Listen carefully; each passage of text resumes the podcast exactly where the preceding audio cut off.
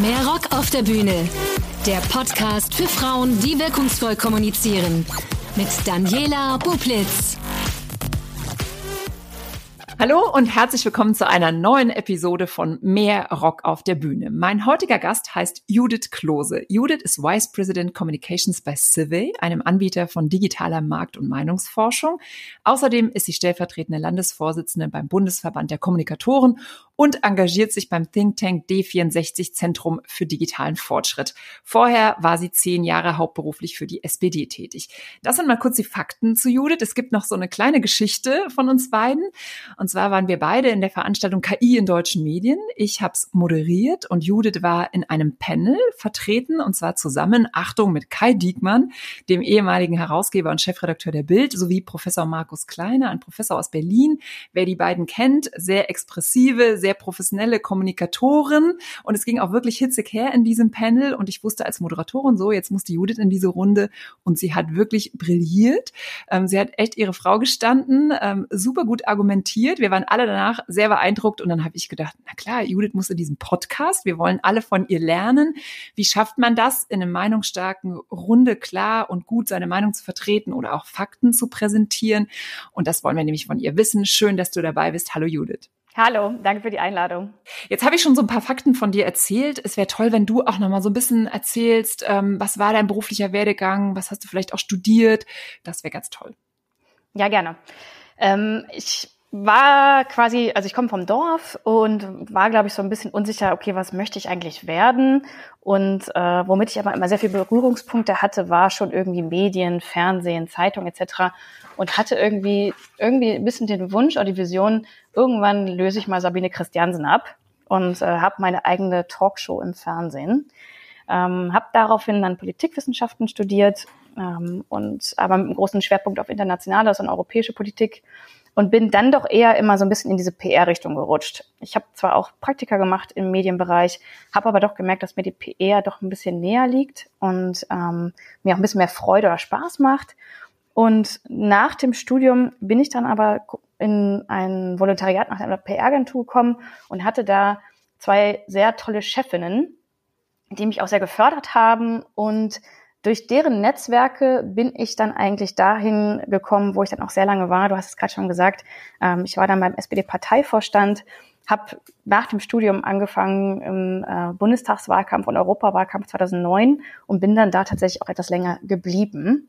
Äh, hatte da verschiedene Rollen und ähm, was da aber immer sehr präsent war, war das Thema Wahlkampf. Habe also in sehr vielen Wahlkämpfen mitgearbeitet, Veranstaltungen organisiert, auch moderiert ähm, und nach zehn Jahren in der Partei hatte ich das Gefühl, es muss jetzt was Neues kommen.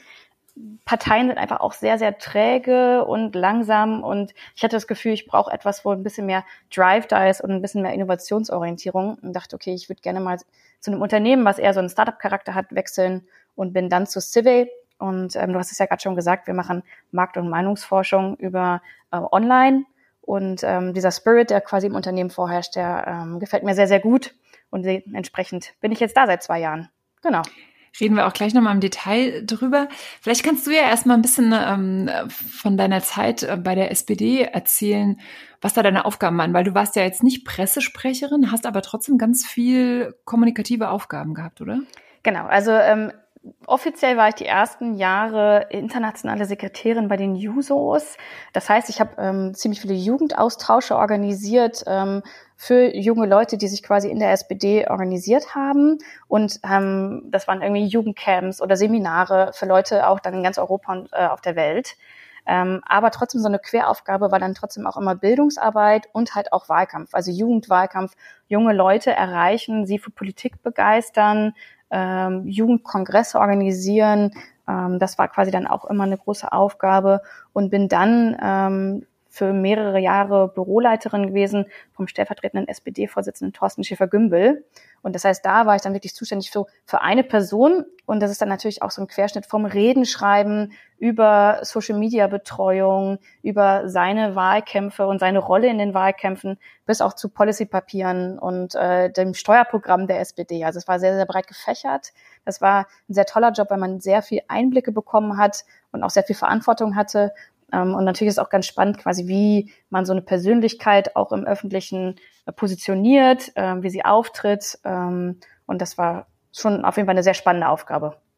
Und ähm, da hast du ja dann auch, äh, weil ich habe ja eben die Geschichte erzählt mit der mit der Podiumsdiskussion an der oder dem Panel, an dem du teilgenommen hast, wo wir uns kennengelernt haben. Da hast du dann quasi äh, gelernt, äh, hitzige Diskussionen zu leiten oder wie muss man das verstehen? Genau, das war ähm, tatsächlich ganz spannend. Ähm, es gab irgendwann einfach den Aufruf an alle Mitarbeiterinnen und Mitarbeiter, wer hat eigentlich Lust, stärker in eine Moderatorenrolle zu wachsen? Und ähm, es gab dann die Möglichkeit, quasi Fortbildung zu bekommen. Und ähm, da hatte ich großes Interesse daran. Vielleicht kam da wieder so ein bisschen das Sabine Christiansen. ja, genau, hoch. endlich. genau. Und ähm, dachte, okay, da habe ich schon ein großes Interesse daran. Irgendwie zieht's mich auf Bühnen, aber ich bin, glaube ich, gar nicht die Person, die gerne jetzt immer sehr argumentativ auftreten will, aber dann doch sehr neugierig ist. Und dementsprechend finde ich diese Rolle eigentlich ganz spannend, als Moderatorin auch zu wirken und konnte dann an so einem, ähm, an so, einer, an so einem Coaching auch teilnehmen, hatte da auch eine sehr tolle äh, Coachin, die dann auch Kameratraining mit einem gemacht hat, ähm, Einstiegsfragen etc. Wir sind dann auch verschiedene Strategien für Fragerunden durchgegangen und so ist es dann gekommen, dass ich tatsächlich sehr unterschiedliche Rollen auch als Moderatorin hatte, wirklich von kleinen Veranstaltungen über Livestreams vor mehreren tausend Menschen und sogar auch Kundgebungen auf Marktplätzen, wo man dann auf die große Bühne kommt und vor einem irgendwie 7000 Menschen in Kassel stehen. Das war schon auch eine tolle Erfahrung und hat mich auch sehr geprägt, muss ich sagen. Und kannst du da dich noch erinnern, weil du gerade gesagt hast, du hast so ein Coaching-Programm gemacht, ähm, was so etwas war, was dich vielleicht auch überrascht hat? Also was du nicht, wenn man, man, man studiert, man weiß, äh, man recherchiert vorher, ähm, man, man weiß vielleicht, äh, dass man über die Person was müssen muss, die, die auf dem Podium sitzen, aber was hast du vielleicht gelernt, wo du gedacht hast, ach, äh, also vorher theoretisch und dann auch so in der Praxis, was du vorher vielleicht nicht so gedacht hast? Tatsächlich war so eine der größten Erkenntnisse für mich, wenn man moderiert, muss man keine Fachfrau sein. Also es ist vielleicht sogar auch besser, wenn man nicht so sehr in dem Thema drin steckt, weil man dann vielleicht die Fragen auch stellt, die für das Publikum auch relevant sind. Also es ist ja selten so, dass man Veranstaltungen hat, die vor einem absoluten Expertinnenpublikum stattfinden, wo Leute so tief drin sind in den Fakten, dass man wirklich immer in, sehr ins Detail nachbohren muss. Aber tatsächlich erstmal den Einstieg zu schaffen, auch Leute abzuholen, damit alle auch auf einem Level sind. Dafür ist es notwendig, quasi eigentlich eher die erstmal die allgemeineren Fragen zu stellen und das fand ich schon irgendwie eine wichtige Erkenntnis, dass man eigentlich eher sich Gedanken um die Fragen machen muss, anstatt sich jetzt selbst schon das absolute Fachwissen anzueignen. Mhm. Und noch weiteres? Die zweite Sache, die ich spannend fand, war, oder die mir sehr geholfen hat, ich muss die ersten zwei Minuten für mich 100% perfekt haben. Also auf die Bühne kommen und vielleicht schon den ersten Satz in der perfekten Sprachhöhe zu haben. Also wie soll der sitzen? Ähm, bin ich jetzt schnell? Ähm, ähm, welche Tonlage setze ich auch an?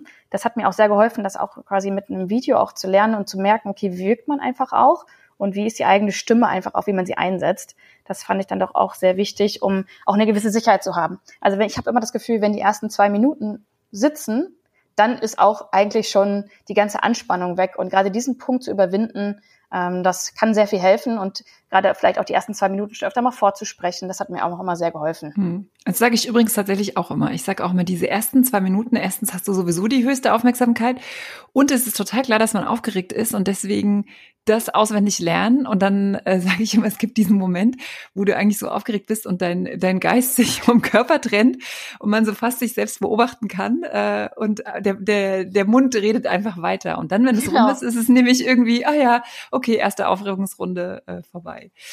Ähm, wie ist das dann aber in diesen Diskussionsrunden? Weil ich weiß auch noch, als ich meine ersten, ich habe früher immer gesagt, so äh, anmoderieren kann ich, aber puh, Diskussionsrunde ist immer so, du weißt ja nicht, was passiert. Und jetzt in unserer Runde war es auch, äh, war es auch sehr hitzig oder oder es gibt ja einfach auch verschiedene VertreterInnen auf, auf Podien. Und jetzt stelle ich mir das bei einer politischen Diskussion ja noch viel, viel stärker vor, ähm, dass ich ja auch nicht weiß, was kommt. Und irgendwie will ich ja schon, dass ein bestimmtes Thema bearbeitet wird. Also ich habe ja irgendwie einen roten Faden. Ähm, was hast du da so, was kannst du da uns so, so für Tricks mitgeben? Für mich waren immer zwei Sachen ganz relevant. Also erstens schon, dass ich mich sehr vorbereite. Und zwar jetzt nicht, dass ich mir das ganze Wissen aneigne, sondern dass ich mir wirklich mindestens zehn Notfallfragen überlege, wenn man das Gefühl hat, die Diskussion kommt gar nicht auf. Also sie ist irgendwie schnarchig oder sie dreht sich im Kreis, so dass ich das Gefühl habe, okay, ich bin auf jede Situation vorbereitet, auch auf Situationen, wenn das Mikro ausfällt oder ich hatte auch mal die Situation, da ist ein Gast nicht gekommen äh, oder kommt eine halbe Stunde zu spät auf die Bühne, so dass man halt mit einem anderen Gast viel stärker in den Dialog treten muss. Also auf das vorbereitet zu sein, das erzeugt auch innere Ruhe und dann auch das Gefühl, man hat das Gespräch auch im Griff und kann es führen. Die zweite Sache, die mir auch immer wichtig war, wie geht man damit um, wenn absolute Monologe auftauchen oder äh, eine Sache, die gerne auch bei politischen Diskussionen der Fall ist, ähm, Personen, die sich melden, was ja auch total berechtigt ist, die Leute sollen eingebunden werden, aber dann holen sie auf einmal den Zettel raus und haben komplette Referate vorbereitet. Und hier quasi trotzdem nett und souverän zu bleiben, aber trotzdem klar zu machen, das geht nicht. Also auch Grenzen zu setzen. Das kann genauso natürlich auch für die Panelisten sein. Ähm, und zu sagen, an dieser Stelle, du hast jetzt noch, bitte konzentrier dich. Wir haben zwei Sätze. Wir möchten gerne, dass Sie es zusammenfassen. Bitte jetzt eine Frage. Also mit Klarheit auch hier äh, diese Grenzen zu setzen, das ist, glaube ich, auch nochmal ganz wichtig. Und das hast du dann tatsächlich äh, einfach ausprobiert? Also war das was, was, was dir vorher auch gesagt wurde in deinem Coaching? Oder hast du gesagt, so, ich probiere das aus, weil ich habe meinen roten Faden und der gibt mir dann die Sicherheit auch, Stopp zu sagen? Ähm, wir haben tatsächlich mehrere Sachen durchgespielt. Was ist, wenn jemand auch zum Beispiel ausfällig wird? Ähm, wie man da vielleicht auch irgendwie unterbindet und Stopp sagt. Das ist auch ganz klar und wichtig, auch, wie gesagt, diese Grenze auch aufzuweisen. Ähm, bei den Sachen, wenn Leute dann ihre Co-Referate halten wollen, ist es, glaube ich, auch ein bisschen Learning by Doing. Also wie nett kann man sein, wie bestimmt kann man sein. Es kommt ja auch immer darauf an, welche Person da vor einem steht. Ähm, und dann natürlich auch in was für einem Zusammenspiel man vielleicht auch mit dem Veranstalter ist und auch im Vorfeld geklärt hat, äh, dass man sagt, okay, jetzt auch Mikrofone auch wegzunehmen, wenn jemand wirklich zehn Minuten reden möchte. Das ist dann auch ganz wichtig, dass man hier auch irgendwie mit dem Veranstalter, der Veranstalterin auch die Grenzen auch bespricht im Vorfeld. Mhm. Jetzt hast du ja vorhin auch gesagt, dass du quasi von der kleinen, dem kleinen Marktplatz oder der kleinen Runde bis zu diesem riesen 7000 Leute Event äh, quasi moderiert hast. Äh, Gibt es einen Unterschied? Ähm, ist, ist klein weniger wichtig oder ist groß am Ende gar nicht so in der Anspannung oder nicht weniger wichtig, war jetzt auch falsch gesagt. Also äh, gibt es einen Unterschied in der Aufregung und der Vorbereitung? Tatsächlich finde ich große Veranstaltungen leichter. Ähm, also ich habe jetzt nochmal gemerkt, auch durch Corona und auch durch Livestreams, die ich moderiert habe, äh, davor schon, dass der Umgang mit der Kamera schwieriger ist, weil man die Reaktion des Publikums nicht sieht. Äh, man guckt ja quasi nur in, äh, in eine Kamera oder jetzt hier in einen Bildschirm ähm, und sieht eigentlich nicht, kommt das an, äh, ist das genau die Frage, ist das genau das Thema, was die Zuhörerinnen und Zuhörer interessiert. Und bei einer Bühne, ob dann jetzt 100 Leute vor einem sitzen oder 5000, da bekommt man eine Stimmung mit. Und tatsächlich kann man dann, finde ich, Veranstaltungen auch leichter steuern, führen und auch Reaktionen noch besser einbinden, was eigentlich ein bisschen mehr Spaß macht, wenn man ehrlich ist. Mhm. Und ähm, Findest du jetzt, weil du auch schon Corona erwähnt hast und das ja auch so schon, ich meine ja jetzt auch schon bald anderthalb Jahre so geht, ja. dass man auch generell so in der politischen Diskussion eine Veränderung bemerkt hat oder, oder siehst du auch einen Unterschied zwischen digitaler Diskussion und, und, und analoger? Ähm, es wird ja einerseits von so einer Politikverdrossenheit gesprochen, andererseits auch von so einer unfassbaren äh, Ausfälligkeit und, und, und ähm, dass man sich ja auch nicht respektiert in der Diskussion, haben wir ja auch gerade aktuell im Wahlkampf, wo ja auch ständig gesagt wird, es wird äh, unter der Gürtellinie geschossen. Also merkst du da, die du ja auch so ein bisschen ein, ein alter Politikhase bist, so, so, ein, so eine Entwicklung auch in der politischen Kommunikation?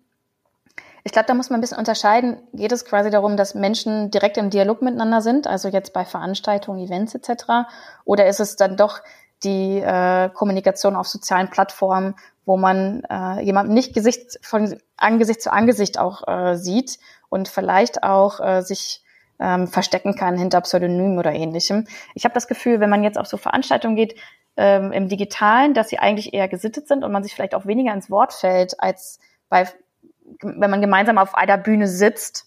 Äh, das kann aber vielleicht auch einfach eine persönliche, ähm, ein persönlicher Einblick gerade sein. In Bezug auf soziale Medien ist es natürlich so, dass natürlich jetzt Hate Speech und ähm, äh, Desinformation etc. natürlich äh, schon einen großen Anteil auch aufmachen in sozialen Medien, aber was heißt einen großen Anteil, aber eine große Rolle spielen, eine Sache, die man sich vielleicht einfach, wie gesagt, nicht ins Gesicht sagen würde. Und ähm, hast du bei deinen Moderationen festgestellt, ob es einen Unterschied zwischen Männern und Frauen gibt, wie die argumentieren, wie sie auftreten? Da habe ich auch im Vorfeld drüber nachgedacht und ich muss sagen, ich glaube natürlich, dass ich vielleicht auch in gewissen Filterblasen moderiere, wo ich das Gefühl habe, da gibt es natürlich auch eine gewisse Sensibilität schon. Also dass auch ähm, es eigentlich keine All-Mail-Pen mehr gibt und es auch ein Gefühl für Sprache gibt ähm, und hier auch vielleicht eine größere Sensibilität da ist, dass man sich ausreden lässt. Ähm, ich gehe aber schon davon aus, dass es weiterhin noch Unterschiede gibt oder vielleicht auch Frauen sich vielleicht weniger auf Bühnen trauen, wenn sie das Gefühl haben, sie sind keine Expertin für ein Thema, während Männer vielleicht äh, sofort zusagen. Das ist dann vielleicht auch, äh, aber jetzt auch eher vielleicht eine ein selektive Wahrnehmung ähm, in Freundeskreisen, dass ich von Frauen öfter mal, kann ich das wirklich machen? Äh, soll ich mich das trauen? Ja, tu es auf jeden Fall. Das ist nochmal ganz wichtig. Ähm, du bist eine Expertin und äh, du kannst da quasi deine Frau stehen. Und das ist, glaube ich, nochmal eine Sache, die ganz wichtig ist. Tatsächlich, wir hatten ähm, schon im Vorfeld darüber gesprochen, wir haben dazu auch ein paar Daten erhoben mhm. äh, bei Civi. Und ähm, da sehen wir selbst auch, dass äh, 65 Prozent der Menschen sagen, es gibt ein unterschiedliches Redeverhalten von Frauen und Männern bei öffentlichen Diskussionen. Und auch das sehen wir sowohl Männer als auch Frauen.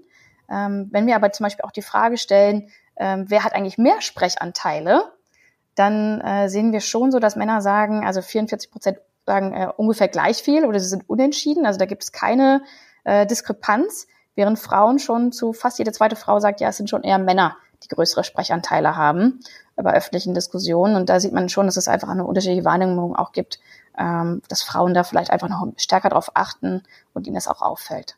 Hm, jetzt müsste man natürlich äh, dann tatsächlich dem gegenüberstellen, wie, wie viel Redezeit hatten Frauen und Männer wirklich. Dann kann man dann das sehen, stimmt. was ist quasi äh, genau. äh, Meinung ähm, oder Einschätzung und was ist tatsächlich ähm, der Fakt. Dazu gibt es ja Studien auch, was, was zum Beispiel in Filmen ähm, ja auch äh, eine Rolle spielt, wo man sieht, ah, Männer haben tatsächlich mehr Rollen und sie reden auch tatsächlich mehr. Ne? Bei, ja. bei Politikshows und so müsste man es auch nochmal untersuchen, aber ich glaube, selbst da gibt es Untersuchungen, die zeigen, dass mehr Männer eingeladen werden als Frauen. Ich hatte vor kurzem eine Studie gesehen, da ging es darum, auch so bei Podium zur Veranstaltung, dass es auch äh, eher auch die Männer sind, zum Beispiel im Publikum, sich auch melden und dann Fragen stellen oder halt auch mhm. äh, eigene Kommentare auch abgeben. Ja.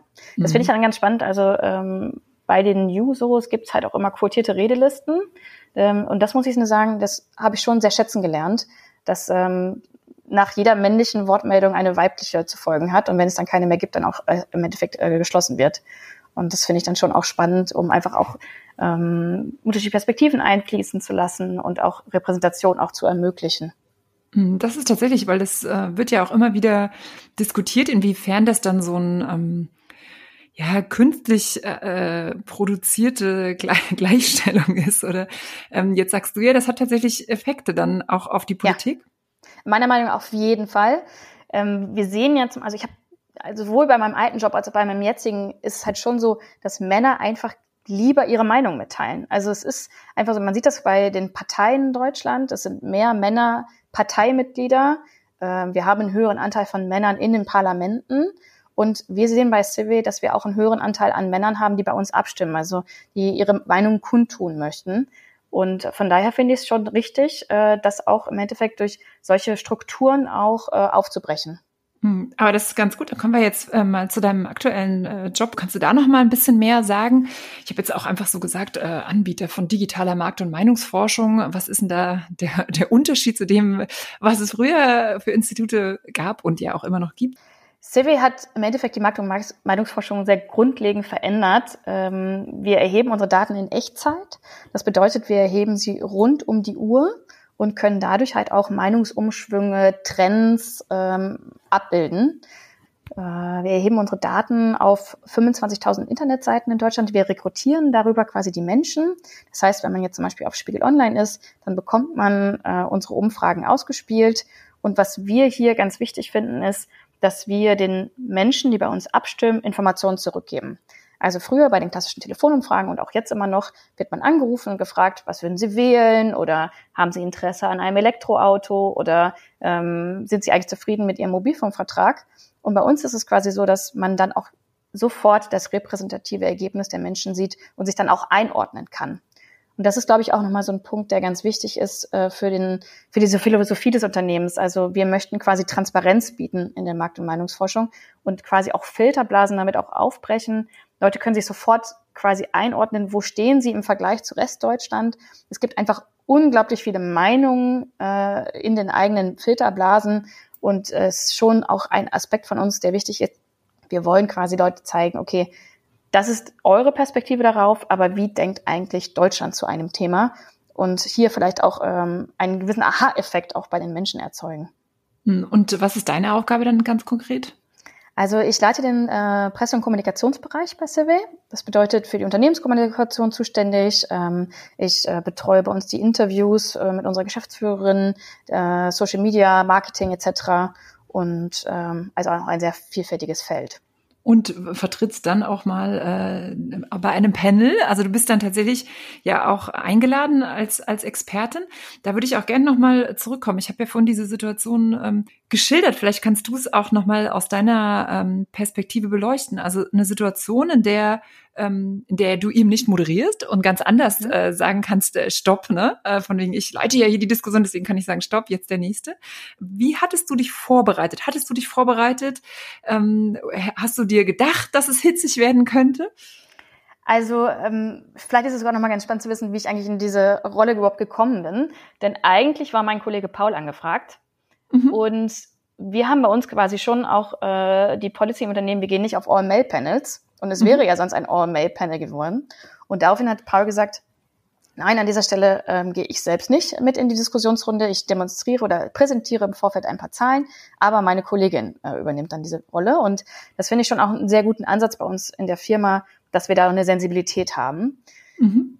Dann, ja, ich habe mich auf jeden Fall vorbereitet. Ich wusste ein paar Leitfragen, die kommen werden, aber ehrlich gesagt war mir nicht so richtig klar, welche Position auch Kai Diekmann zum Thema KI in deutschen Medien hat. Eigentlich habe ich gedacht, dass er eigentlich eine sehr optimistische Perspektive hat durch äh, Story Machine, also die Firma, die er gegründet hat, die ja doch sehr stark auf Social Media und Kommunikation ausgerichtet ist. Also sein Businessmodell basiert ja im Endeffekt auch auf äh, sozialen Medien und Plattformen. Ähm, dass er dann doch eine sehr pessimistische Perspektive eingenommen hat, fand ich äh, ganz spannend.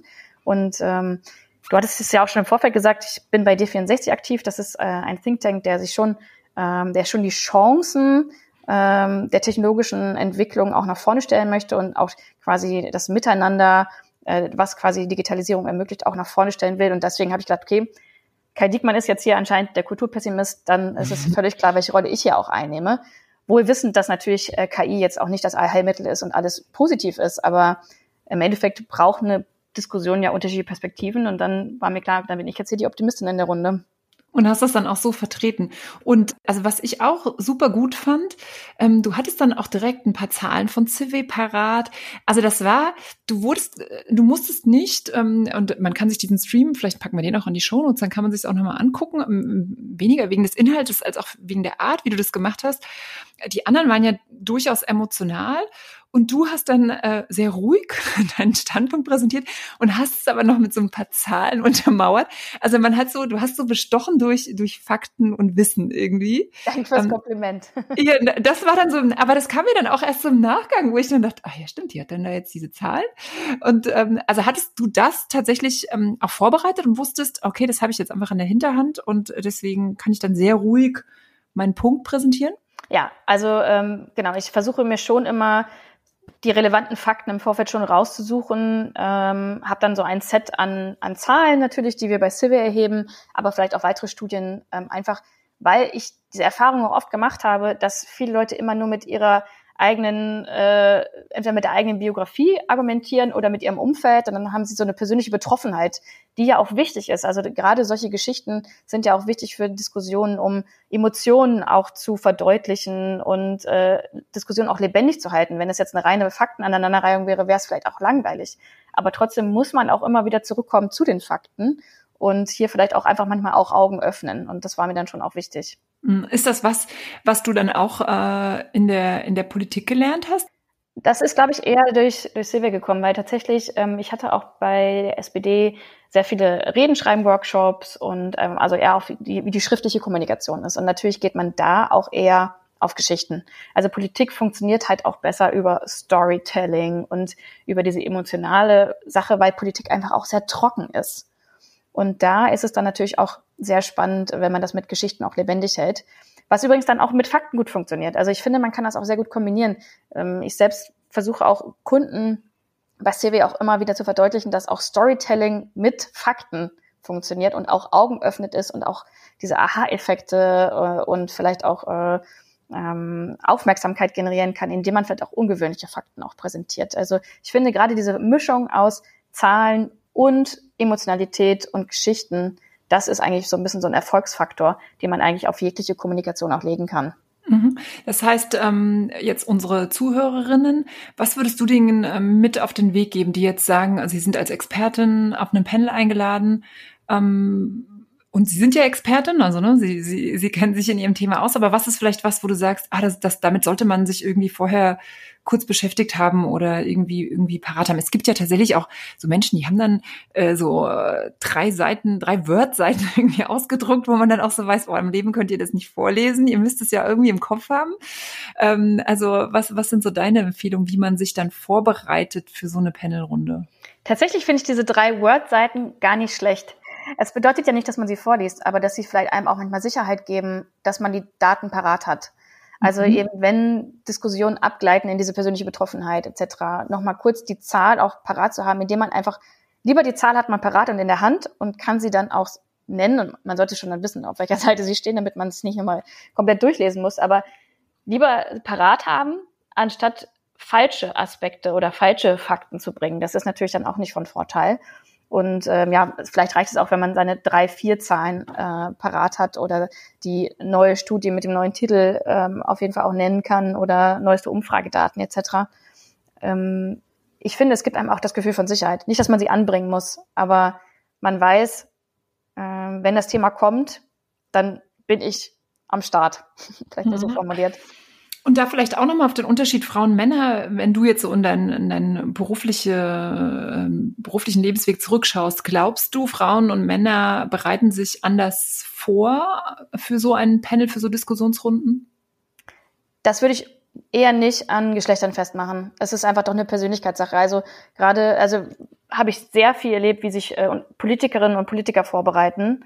Und ähm, es gibt einfach so unterschiedliche Persönlichkeiten, Leute, die unterschiedliche Zeitbudgets einfach auch haben, ähm, welche, die einfach auch so im Thema drinne stecken, dass sie vielleicht sich auch gar nicht so mehr darauf vorbereiten müssen oder welche, die eher in so einer Breite an Themen drinne sind, wo es auch nicht schlecht ist, wenn sie äh, nochmal kurz die drei relevanten Zahlen auch auf ihrem Zettel vor sich haben.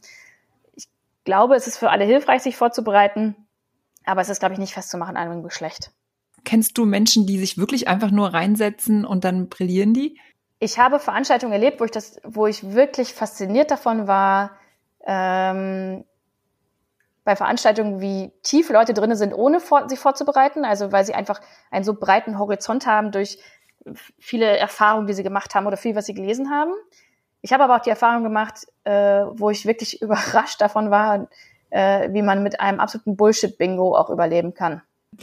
Ähm, du hast eben äh, gesagt, dass bei Civil euch auffällt, dass äh, Frauen weniger abstimmen bei den bei den Befragungen auch. Ähm, mhm. Jetzt hast du diesen Podcast als Gelegenheit, Frauen nochmal aufzufordern, äh, auch bei solchen Umfragen teilzunehmen. Warum warum ist das wichtig? Also generell sind wir der festen Überzeugung, dass ähm, diese Daten Augen öffnen und einfach auch eine gewisse Information bieten. Also indem wir quasi auch diese Transparenz äh, bei den Umfragedaten auch bieten, sagen wir, okay, es ist wie so eine Art Wikipedia der Daten. Also ist jetzt vielleicht ein bisschen überhöht formuliert. Natürlich sind wir kein Wikipedia, aber dass wir quasi sagen, Transparenz ist unser Ansatz und in einer Demokratie ist es wichtig, dass Menschen informiert sind und ähm, auch sich auf verlässliche Daten auch stützen können. Mhm. Wir, ich glaube, wenn Frauen bei uns abstimmen, bekommen sie einfach spannende Daten einfach auch als Gegenleistung. Also und ähm, wir haben ja auch viele Frauen, die bei uns abstimmen und die Daten sind ja auch verlässlich, weil wir sie auch nachgewichten. Also es ist jetzt nicht so, dass wir äh, Frauen ruft, macht bei uns mit, äh, um bei uns äh, Qualität zu sichern. Ganz im Gegenteil, bei uns ist die Qualität schon gesichert. Ähm, aber es ist einfach auch spannend, bei uns mitzumachen und ähm, eben auch sich einordnen zu können, wie da auch ähm, das ist. Und wir bieten zum Beispiel jetzt auch, ähm, wenn Leute bei uns abstimmen, äh, sehen Sie das Gesamtergebnis von Deutschland. Sie sehen aber zum Beispiel auch einmal Ihre Alterskategorie, also wie stimmen jetzt speziell bei mir, wären es jetzt 30 bis 39er und wie äh, sehen vielleicht auch Männer und Frauen das Ergebnis und können da vielleicht sich auch nochmal einordnen, wo gibt es eigentlich auch Unterschiede äh, in der Wahrnehmung bei bestimmten Themen, sei es jetzt irgendwie Vereinbarkeit oder sei es aber auch irgendwie äh, Geschäftsreisen nach äh, Homeoffice-Zeiten oder ähm, vielleicht auch zum Thema äh, Elektroautos. Mhm. Ist wahrscheinlich auch im Unternehmensumfeld ganz spannend zu sehen, äh, je nachdem, was ich für eine Altersstruktur in einem Unternehmen habe. Wo äh, ordne ich mich als Führungskraft ein und wie denken aber vielleicht meine jungen MitarbeiterInnen über das Thema? Ja, auf jeden Fall. Ähm, jetzt hast du eben das schon das äh, Wort Demokratie erwähnt und äh, das führt mich nochmal zu deinem Engagement in diesem Think Tank D64 Zentrum für digitalen Fortschritt, was ja. ich äh, super spannend finde. Ähm, kannst du über die Arbeit nochmal ein bisschen was erzählen? Das ist ein äh, Think Tank, der doch auch sehr politisch ist, denn ähm, er ist überparteilich, hat sich aber doch, also konzentriert sich schon sehr auf äh, politische Themen von Bildung über Transparenz, äh, über Datenschutz, Netzneutralität etc. Und natürlich auch das Thema Arbeit, was natürlich ganz relevant ist. Und es geht quasi darum, die Werte Freiheit, Gerechtigkeit, Solidarität ähm, auf das 21. Jahrhundert, in dem wir auch schon länger sind, zu übertragen und einfach hier auch zu gestalten. Also es geht quasi auch darum zu sagen, okay, die Digitalisierung ist da und wir nehmen sie nicht einfach nur als Faktum hin, sondern wollen sie auch im Sinne der Gesellschaft auch entwickeln. Ich selbst bin da speziell ähm, im Bereich digitale Demokratie auch äh, aktiv. Ähm, ich leite da den Arbeitskreis und bei uns geht es speziell auch um diese ganzen Themen Fake News, Hate Speech ähm, oder unregulierte Kommunikation in Plattformen. Ähm, wir sagen uns, es ist schon eine sehr große Herausforderung für unsere Gesellschaft, wenn Desinformation immer stärker wird und vor allen Dingen sie auch in diesen sozialen Medien ähm, auch äh, das Demokratievertrauen auch vermindern. Und ähm, hier wollen wir zum Beispiel auch Lösungswege aufsetzen. Mhm. Was sind das für Lösungswege oder was gibt's für Ideen? Also wir haben jetzt zum Beispiel gerade einen sogenannten Code of Conduct entwickelt für digitales Campaigning. Ähm, das ist jetzt speziell, richtet sich das an die Parteien in Deutschland. Ähm, und wir rufen dazu auf, dass Parteien eine Art Selbstregulierung auch entwickeln, wie sie sich, ähm, wie sie ihr digitales Campaigning im Superwahljahr auch ausrichten. Denn wir haben das jetzt auch gesehen mit Trump äh, und in den USA, wie hier auch vielleicht sehr gezieltes Targeting ähm, oder auch spezielle Desinformationskampagnen auch das Vertrauen in die Wahlen auch vermindern können. Und wir sagen, okay, liebe Parteien in Deutschland, wir wollen nicht, dass sowas hier auch passiert. Wir wollen, dass es Transparenz gibt und dass es eine funktionierende Öffentlichkeit gibt. Und hier sagen wir, bitte gebt euch Regeln, ähm, damit wir quasi gut durch dieses Jahr kommen und ähm, im Endeffekt auch die Möglichkeit bieten, Wählerinnen und Wählern äh, Informationen zu bieten, aber es im Endeffekt auch Kontrolle gibt. Und das ist, glaube ich, nochmal ganz wichtig, dass es äh, dass wir wissen, okay, welche Werbung schalten Parteien, äh, an welche Zielgruppen wird was ausgespielt und ähm, die Fakten, die da teilweise auch präsentiert werden, dass sie auch im Endeffekt auch kontrollierbar sind. Sind es wirkliche Fakten oder sind es im Endeffekt dann doch auch Fake News? Mhm. Und ähm, hat diesen Code of Conduct dann äh, jeder unterschrieben, jede Partei? Bisher noch nicht. also äh, die Grünen haben sich äh, als erste eine Art Selbstregulierung, also eine, eine Selbstregulierung ähm, und Regeln gegeben, wie sie in diesem Jahr auftreten möchten. Äh, und die SPD hat auch äh, sich Regeln gegeben. Bei den anderen Parteien warten wir noch drauf und hoffen sehr, dass ähm, der öffentliche Druck, der auch durch diverse mediale Berichterstattung jetzt schon zu diesem Thema auch steigt, dass es da vielleicht noch Regeln gibt. Aber je näher wir natürlich dem Wahlkampf rücken, desto äh, pessimistischer werden wir natürlich in der Sache. Und das ist für uns nochmal auch ganz wichtig zu sehen. Äh, Im Endeffekt muss es gesetzlich geregelt werden. Das, was wir gerade machen, ist ja im Endeffekt noch ähm, im Wahljahr ein Bewusstsein dafür zu schaffen und dazu aufzurufen, dass die Parteien sich an was zu halten haben. Generell sind wir aber der Meinung, dass Plattform ähm, quasi, dass die Regulierung gesetzlich erfolgen muss und äh, nicht so unreguliert sein muss. Denn wir sehen ja eigentlich, dass sonst politische Werbung reguliert ist, also im Fernsehen. Wie viel äh, Werbung darf da eine Partei schalten, etc. Oder ab wann dürfen eigentlich Plakate im öffentlichen Raum auch aufgehängt werden? Hier gibt es also Regeln, aber es gibt keine Regeln dazu, wie viel Werbung eigentlich eine Partei an welche Zielgruppe äh, zum Beispiel bei Facebook ausspielen darf. Jetzt gehe ich mal davon aus, dass du auch viele äh, Politiker-Freundinnen hast oder, oder politisch Aktive in deinem Umfeld. Was macht das denn aktuell, auch diese äh, hitzige Diskussion, die da so auf den Social Media Plattformen natürlich jetzt gerade um die Kanzlerinnenkandidatin äh, passiert. Was, was ist dein Eindruck? Was macht das mit den Frauen? Wenn die kämpferischer ähm, ist tatsächlich auch eher das Thema, dass man dann keine Lust mehr hat, politisch aktiv zu werden. Egal eigentlich als ob Mann oder Frau, naja, vielleicht ein bisschen mehr auf Frau, weil man so sehr, das war jetzt auch ein paar Medien, dieses Thema, ähm, dass Frauen auch immer sexuell ähm, diffamiert, an, angegangen werden, also dass es immer schnell auch unter der Gürtellinie ist. Was, was, was ist da so deine Erfahrung oder was, was diskutiert ihr da so in euren Runden?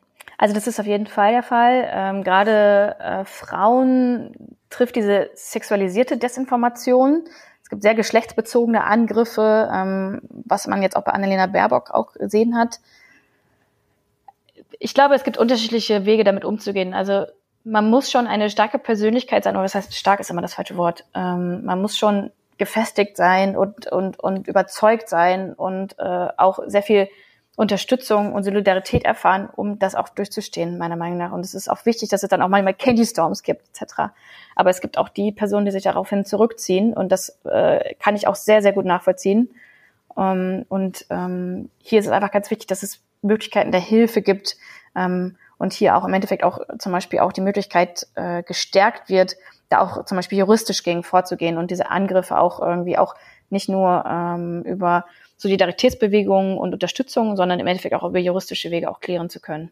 Mhm, aber also was hier ist es ganz wichtig notwendig, dass es mehr Polizei zum Beispiel in solchen Sachen gibt und einfach auch mehr Aufklärung und äh, einfachere Wege, solche Hetze, Hasspostings, Desinformationen einfach auch schnell anzeigen zu können. Mhm. Aber das ist vielleicht auch nochmal ein guter Link zu, zu euren Civil-Daten.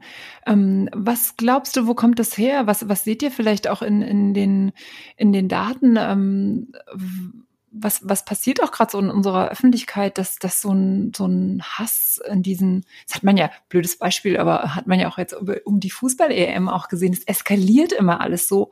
Und das finde ich auch einfach anstrengend gerade. Ja, auf jeden Fall, gebe ich dir total recht.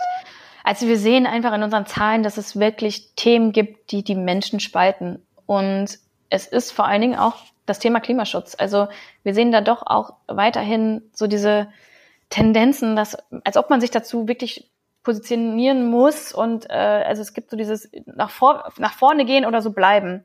Und es ist ähm, diese Spaltung zeigt sich schon sehr in unseren Daten und ähm, dadurch ist es vielleicht dann auch gerade das Annalena Baerbock oder auch viele äh, junge Frauen, wo es um das Thema Gender geht, was ja auch eine Sache ist, was sehr spaltet, ähm, dass die dann auch im Endeffekt äh, stärker Ziel werden von Hassbotschaften. Ja. Mhm.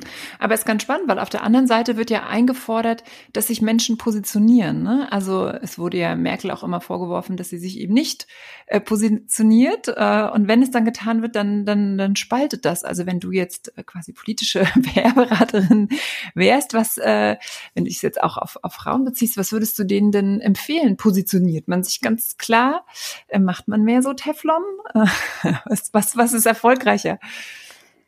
Ähm, ich glaube, da kommt es immer ganz auf die Zielgruppe drauf an. ähm, wer ist quasi meine Zielgruppe, wer ist meine Wählerinnenschaft? Ähm, ich glaube, das ist da nochmal ganz interessant, dass äh, vielleicht, die, also die CDU hat ja oder die Union hat ja auch eine ganz alle Wählerschaft, die vielleicht auch was anderes erwartet. Ich sehe das jetzt zum Beispiel, wenn ich jetzt auf Unternehmenskommunikation gehe, werde ich jetzt öfter mal gefragt, sollten sich eigentlich Unternehmen auch politisch äußern? Und auch da sehen wir zum Beispiel auch eine starke Spaltung, dass ähm, gerade zum Beispiel so 30 bis 39 viel mehr Haltung erwarten von Unternehmen und gerade auch zum Beispiel von Geschäftsführern, CEOs, also den Personen an der Spitze, dass sie sagen, okay, nein, auch Unternehmen haben eine gesellschaftliche Verantwortung, während das zum Beispiel in der älteren Zielgruppe nicht der Fall ist. Also je älter die Menschen, desto weniger wollen sie eigentlich, dass zum Beispiel auch Unternehmen äh, sich irgendwie politisch äußern. Und das finde ich schon auch ganz spannend. Deswegen kann ich jetzt auch nicht sagen, Unternehmen A, wollt ihr euch jetzt auf jeden Fall äußern, sondern das muss natürlich zum Unternehmen passen, das muss vielleicht auch zur Kundengruppe passen. Ich selbst, wenn ich jetzt nicht Beraterin bin, sondern ich als Judith, finde es natürlich immer wichtig, sich zu positionieren ähm, und da auch ähm, ähm, sich auch in gesellschaftliche Debatten einfach auch einzubringen. Aber das ist jetzt meine persönliche Perspektive. Aber da würde ich gerne ansetzen, um so ein bisschen auch, äh, dass damit sich der Kreis auch auch schließt. Ähm, ich habe ja auch diesen Claim, let's get loud, ladies. Und, und das ist auch so mein Ziel, äh, dass ich immer sage, Frauen, äh, steht für eure Meinungen, äh, bildet eine Meinung, informiert euch und dann, und dann könnt ihr auch kämpferisch auftreten. Was sind so deine Erfahrungen? Jetzt bist du natürlich sehr politisiert, deswegen gehe ich davon aus, in deinem Umfeld sind wahrscheinlich viele meinungsstarke Frauen, aber äh, vielleicht äh, erlebst du ja auch, auch noch andere, auch in einer anderen Generation. Ähm, was, was, was braucht es, ähm, damit wir mehr unsere Stimme erheben. Also es wurde ja auch viel in der diskutiert in der Corona-Pandemie, ne? wann, wann die Frauen belastet mit tausend anderen Aufgaben und äh, eigentlich, eigentlich ist es die Zeit, sich zu politisch zu engagieren, aber äh, Homeschooling, Homeoffice, ich weiß nicht, was noch alles Pflege, ja. ähm, hält dann auch manchmal ab äh, von, von solchen Engagements. Aber was sind da vielleicht auch nochmal deine Empfehlungen? Ich meine, das Digitale hat es auch so ein bisschen niederschwelliger gemacht. Ne? Ich kann halt schneller mal an einer Sitzung teilnehmen, wenn die digital ist und parallel die Kinder Kika gucken oder so. Ähm, was, was ist da so dein, dein Tipp äh, und vielleicht auch dein, dein, deine Motivation, dass, dass wir uns alle, wir Frauen uns auch gerade mehr engagieren? Ich würde dafür plädieren, dass man einfach auch den Ort findet, der einem auch ähm, Freude macht, sich da zu engagieren. Also es gibt einfach sehr viele, wie du es gerade auch schon gesagt hast, sehr viele unterschiedliche Orte. Es gibt Leute, die gehen äh, in politische Diskussionen, Leute, die führen Diskussionen auf Twitter, ähm, Menschen gehen zum Stammtisch, manche führen die politische Diskussion beim Weihnachtsfest am Tisch mit der Familie. Und ich glaube, also wenn ich jetzt sogar auf mich persönlich auch gehe, ich selbst habe zum Beispiel nicht mehr so große Lust, auf Twitter die politische Diskussion zu führen, weil da einfach ein, eine Stimmung ist, die, glaube ich, nicht mehr meine ist und wo ich das Gefühl habe, okay, ich habe mich davon zurückgezogen, aber trotzdem führe ich die politischen Diskussionen in meinem Umfeld. Ähm, ich führe sie bei der Arbeit, was ich auch einfach einen spannenden Ort finde. Ähm, ich ähm, führe sie in der Familie, wo wir auch sehr unterschiedliche Perspektiven haben bei uns. Und das ist der Ort, wo ich sage, okay, hier fühle ich mich trotzdem in einem äh, sicheren Raum, da werde ich nicht als Person angegangen, sondern es wird einfach die politische Meinung irgendwie vielleicht äh, gechallenged, wie man ja so schön sagt. Und trotzdem bleibe ich Judith. Und ähm, bei Twitter ist es dann vielleicht jetzt die Plattform, die einfach nicht jedem und jeder liegt. Und ich glaube, einfach zu sagen, okay, was ist eigentlich der Ort, wo ich auch ähm, was bewegen kann, wo ich auch äh, Lust drauf habe, ähm, das ist, glaube ich, einfach der Punkt, da find, kann jeder vielleicht auch was für sich finden.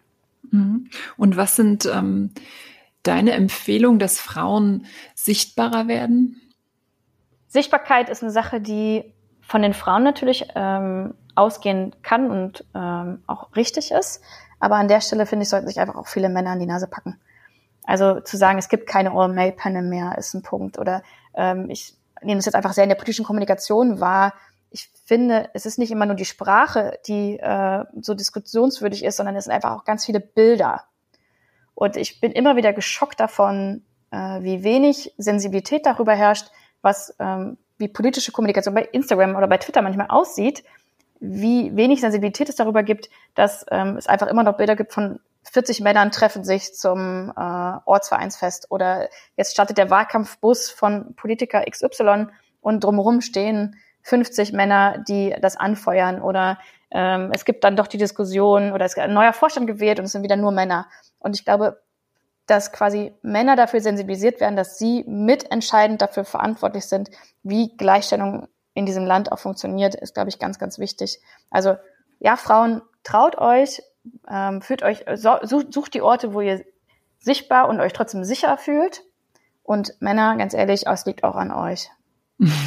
Das ist, das ist eine gute Aussage und das führt mich auch nochmal zu den, den Zahlen, die du vorhin äh, angezeigt hast, weil was man ja gesehen hat, ist, dass die Menschen durchaus und auch Männer, Menschen, Frauen und Männer sensibilisiert sind dafür. Also eigentlich, ich, das ist auch meine Meinung, es geht eigentlich nicht mehr All-Male-Panels, es geht nicht Veranstaltungen, wo nur Männer sind. Das betrifft auch nicht nur politische Runden, sondern auch äh, Wirtschaftsnetzwerke, in denen ja auch fast nur Männer sind und äh, man, man manchmal das Gefühl hat als Frau, ja komm, das wisst ihr aber schon, oder? Und man ja. sich wundert. Aber deine Daten, vielleicht kannst du noch mal da auch einfach mal einen Wert sagen, zeigen ja, ähm, dass die Bevölkerung durchaus sensibilisiert ist dafür, wenn, ähm, wenn es dann nur männliche Runden gibt. Genau, also wir sehen zum Beispiel, dass eigentlich jeder zweite Deutsche sagt, es ist ihnen wichtig, dass bei Diskussionsrunden in den Medien auch Frauen auf der Bühne beteiligt sind. Und hier sieht man auch keinen großen Unterschied eigentlich zwischen der Perspektive von Männern und Frauen. Also ähm, äh, auch 48 Prozent der Männer sagen, es ist ihnen wichtig. Und vielleicht das auch nochmal so ein bisschen auf so eine Metaebene zu bringen, haben wir ja zum Beispiel auch die Frage, ob Menschen eigentlich in Deutschland glauben, dass Frauen und Männer inzwischen hier gleichgestellt sind. Und äh, da sehen wir, dass ungefähr nur 29 Prozent sagen ja. Und äh, wenn man das jetzt nochmal auf Männer und Frauen runterbricht, sagt äh, nur jede fünfte Frau in Deutschland ja. Es sind, diese Gleichstellung hat stattgefunden, äh, während es ungefähr 40 Prozent der Männer sind. Das heißt, ähm, aber auch hier sagen wie gesagt, jeder zweite Mann sagt, nein, Gleichstellung hat noch nicht stattgefunden. Also von daher, äh, liebe Männer, wie gesagt, es liegt auch an euch liegt an euch und gleichzeitig, äh, was für ein großer politischer Auftrag dahinter auch steht. Ja. Ähm, für, weil wir gerade äh, davon gesprochen haben, dass wir ein Superwahljahr haben. Ich meine, das sind ja wirklich Daten, äh, die, das ist ja ein Auftrag, ne? So, sowas dann zu ändern. Und ähm, tatsächlich äh, wollten wir auch die, die Zahlen, die du eben genannt hast, auch in die Shownotes packen, dass man da auch nochmal äh, sehen kann, was es, was es äh, für Ergebnisse gibt. Ähm, was hast du dir vorgenommen für deine, dein, deinen beruflichen Weg? Was sind noch deine Pläne? Gibt es weiterhin vielleicht den Plan, eine äh, Christiansen-Politiker-Show ja. zu moderieren? Oder, oder was sind vielleicht auch so ähm, Werte, die dich noch leiten sollen? Ähm, bist ja jetzt ganz happy bei Civi, das hat man ja auch rausgehört, aber was, was treibt dich vielleicht auch beruflich um? Äh, spannende Frage, wo will ich eigentlich noch mal hin? Ähm, also ich glaube, tatsächlich hat sich bei mir in meinem Leben das immer alles sehr spontan entwickelt. Ähm, und äh, es gibt jetzt nicht den langfristigen Plan, da und da lande ich irgendwann.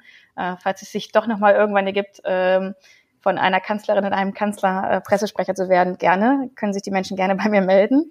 Ansonsten bin ich, wie gesagt, sehr, sehr happy bei Civi. Es ist einfach ein sehr tolles Unternehmen, was einem sehr viel Freiheiten bietet. Ähm, ich finde es spannend, einfach die politische Seite einfach auch in der Vereinsseite auch auszuleben und hier auch viel zu gestalten. Und ähm, freue mich aber trotzdem sehr, das Thema Moderation doch noch mal mehr auch auszubauen in den nächsten Jahren, weil es einfach große Freude macht. Und wir haben da auch bei Silvia mitgespielt, jetzt bei Clubhouse zum Beispiel. Und ich bin gespannt, welche weiteren Plattformen es vielleicht auch zeitnah gibt, um das Thema Moderation auch vielleicht nochmal mehr zu vertiefen. Und Moderation ist das eine. Ansonsten kann ich auch alle einladen, wenn ihr mal eine Panelistin braucht, dann ihr ladet Judith äh, ein. Die ist in jeder Runde stark und äh, repräsentiert da ganz toll ihre Meinung und ist äh, einfach eine ganz tolle Frau. Vielen, vielen Dank für das Gespräch, Judith. Vielen, vielen Dank für die Einladung, für die Komplimente und ähm, habe mich sehr gefreut, dass ich heute dabei sein durfte. Uns hat gefreut, dass du hier dabei warst und dass du ganz, ganz viele Tipps weitergegeben hast. Und ich hoffe natürlich, euch hat es da draußen auch gefallen. Wenn das so ist, dann teilt die Folge gerne mit euren Freunden, teilt sie auf einen, euren Social-Media-Plattformen, gebt der Folge vor allen Dingen fünf Sterne, eine tolle Bewertung. Wenn ihr noch tolle Female Role Models kennt, dann her mit dem Namen. Und ansonsten habt ihr heute wieder ganz viel Informationen erhalten, um zu sagen, let's get loud, ladies. Tschüss und goodbye. Tschüss. Mehr Rock auf der Bühne wurde euch präsentiert von Robert Spaceship, dem Podcast-Netzwerk. Wollt ihr Werbung schalten oder Sponsor werden? Einen eigenen Podcast produzieren? Das Team von Robert Spaceship unterstützt euch gern. Alle Infos und noch mehr tolle Podcasts findet ihr auf www.robertspaceship.com.